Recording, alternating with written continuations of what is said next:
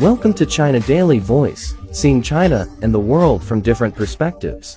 The jobs AI won't take yet. Since the start of the Industrial Revolution, there have been threats that new machines, from mechanized looms to microchips, would usurp human jobs. For the most part, the humans have prevailed. Now, say some experts, with AI ubiquity on the horizon, the threats being realized, the robots really are coming for some jobs. A March 2023 report from Goldman Sachs estimated that AI capable of content generation could do a quarter of all the work currently done by humans. Across the European Union and US, the report further notes, 300 million jobs could be lost to automation. And that could be dire, says Martin Ford, author of Rule of the Robots, How Artificial Intelligence Will Transform Everything.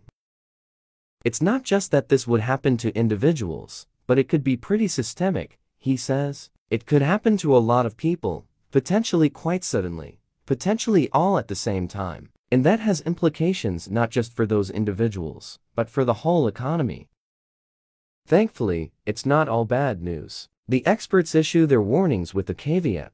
There are still things AI isn't capable of, tasks that involve distinctly human qualities, like emotional intelligence and outside-the-box thinking. And moving into roles that center those skills could help lessen the chances of being replaced.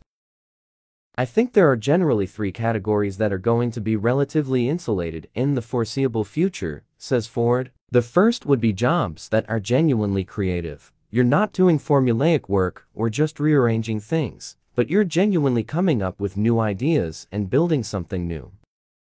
That doesn't necessarily mean all jobs that are considered creative are safe. In fact, Things like graphic design and visual art related roles may be among the first to go. Basic algorithms can direct a bot to analyze millions of images, allowing AI to master aesthetics instantly. But there's some security in other kinds of creativity, says Ford, in science and medicine and law, people whose job is coming up with a new legal strategy or business strategy. I think that there's going to continue to be a place there for human beings.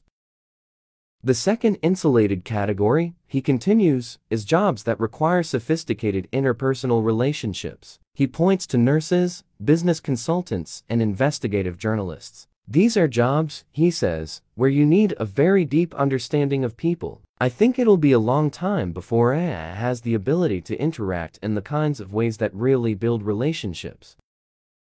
The third safe zone, says Ford, are jobs that really require lots of mobility and dexterity and problem-solving ability in unpredictable environments. Many trade jobs, think electricians, plumbers, welders, and the like, fall under this umbrella. These are the kinds of jobs where you're dealing with a new situation all the time, he adds. They are probably the hardest of anything to automate.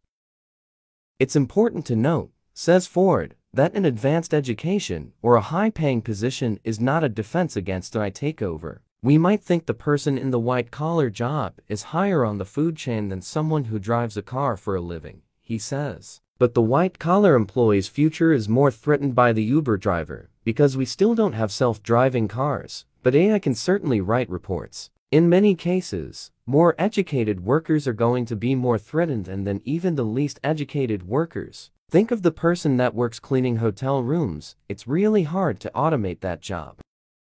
In short, seeking roles in dynamic, shifting environments that include unpredictable tasks is a good way to stave off job loss to AI, at least for a while.